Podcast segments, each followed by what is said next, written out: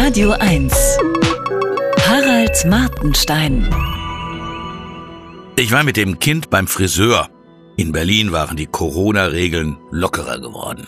Die Friseurin hatte ein Schriftstück an ihre Tür angehängt, in Kopfhöhe.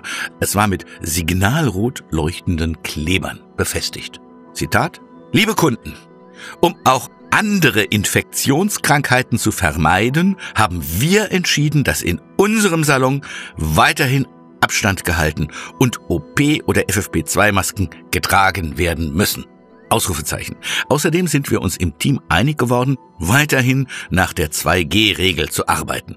Wir bedienen nur Kunden, die geimpft oder genesen sind, um die Kunden zu schützen, die uns die letzten Monate unterstützt haben. Das Wort Infektionskrankheiten war unterstrichen und rot. Ein Freund sagte dazu, Tröpper vom Friseur, wer kennt das nicht?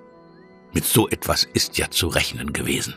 Egal, was die Regierung an sogenannten Lockerungen beschließen mag, also an Normalisierung, nicht wenige Menschen finden aus dem Panikmodus nicht mehr heraus. Womöglich sogar nie wieder. Das Recht dazu haben sie zweifellos. Man darf niemanden zur Freiheit zwingen. Die Welt ist voller Viren. An jeder Ecke kann schon die nächste Infektion lauern. Stimmt ja. Die Friseure, nicht mehr ganz jung, hat ganz sicher in ihrem Leben schon so manchen Schnupfen und etliche krippale Infekte überstanden. Nun ist sie halt zu der Meinung gelangt, dass auch der Schnupfen für dahin eine ihr unzumutbare Bedrohung darstellt. Allerdings kann selbst eine fünffache Covid-Impfung sie nicht vor ähnlichen Krankheiten anderer Art schützen. Dieser wichtige Sachverhalt scheint ihr nicht ganz klar zu sein. Es steht ihr also eine schlimme Enttäuschung bevor, wenn es demnächst trotz Impfung im Hals kratzt. Ein Leben ohne Gefahr, ganz ohne Risiko, das war die große Illusion, die gerade platzt. Bei sozialen Risiken geht das sogar, zumindest einigermaßen. Manchmal stoßen verschiedene Ängste zusammen, wie Autos beim Verkehrsunfall. Die Anhänger der Homöopathie zum Beispiel lehnen, vereinfacht gesagt, Chemie und Schulmedizin ab. Bei den Corona-Impfungen mussten sie sich zwischen ihrer Angst vor Chemie und der Angst vor Corona entscheiden. Das war bestimmt nicht einfach. Und nun kommt noch die seriale Kriegsangst dazu. Die meisten Deutschen wollen verständlicherweise mit Krieg nie wieder zu tun haben. Aber das hängt ja nun nicht nur von einem selbst ab. Einen totalen Schutz vor Krieg mit Hilfe von Pazifismus und Abrüstung gibt es offenbar ebenso wenig wie den Totalschutz vor Krankheiten durch Maske, Impfung und Abstand. Karl Lauterbach nimmt nur Ungesalzenes zu sich. Zu viel Salz erhöht nämlich den Blutdruck. Und in vielen Lebensmitteln, etwa Fisch, ist ohnehin ein gewisses Quantum Salz enthalten.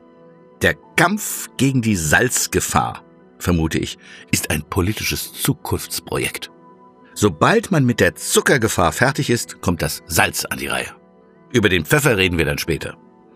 Blöderweise kann es aber auch gefährlich sein, zu wenig Salz im Körper zu haben. Das Sterberisiko alter Menschen verdoppelt sich bei Natriummangel. So die Ärztezeitung im Januar 2014. Das Doppelte ist schon ziemlich viel, oder? Wie viele Salzmangeltote es pro Jahr gibt, kann man nur vermuten. Mehr als an Schnupfensterben sind es bestimmt. Man müsste also den engen Korridor zwischen zu viel Salz und zu wenig Salz möglichst genau treffen. Das Leben bietet allerdings auch andere Verlockungen als die totale Gefahrenvermeidung. Zu dem Kinderfriseur mit der auf Ewigkeit gestellten Maskenpflicht gehen wir einfach nicht mehr hin. Harald Martenstein auf Radio 1.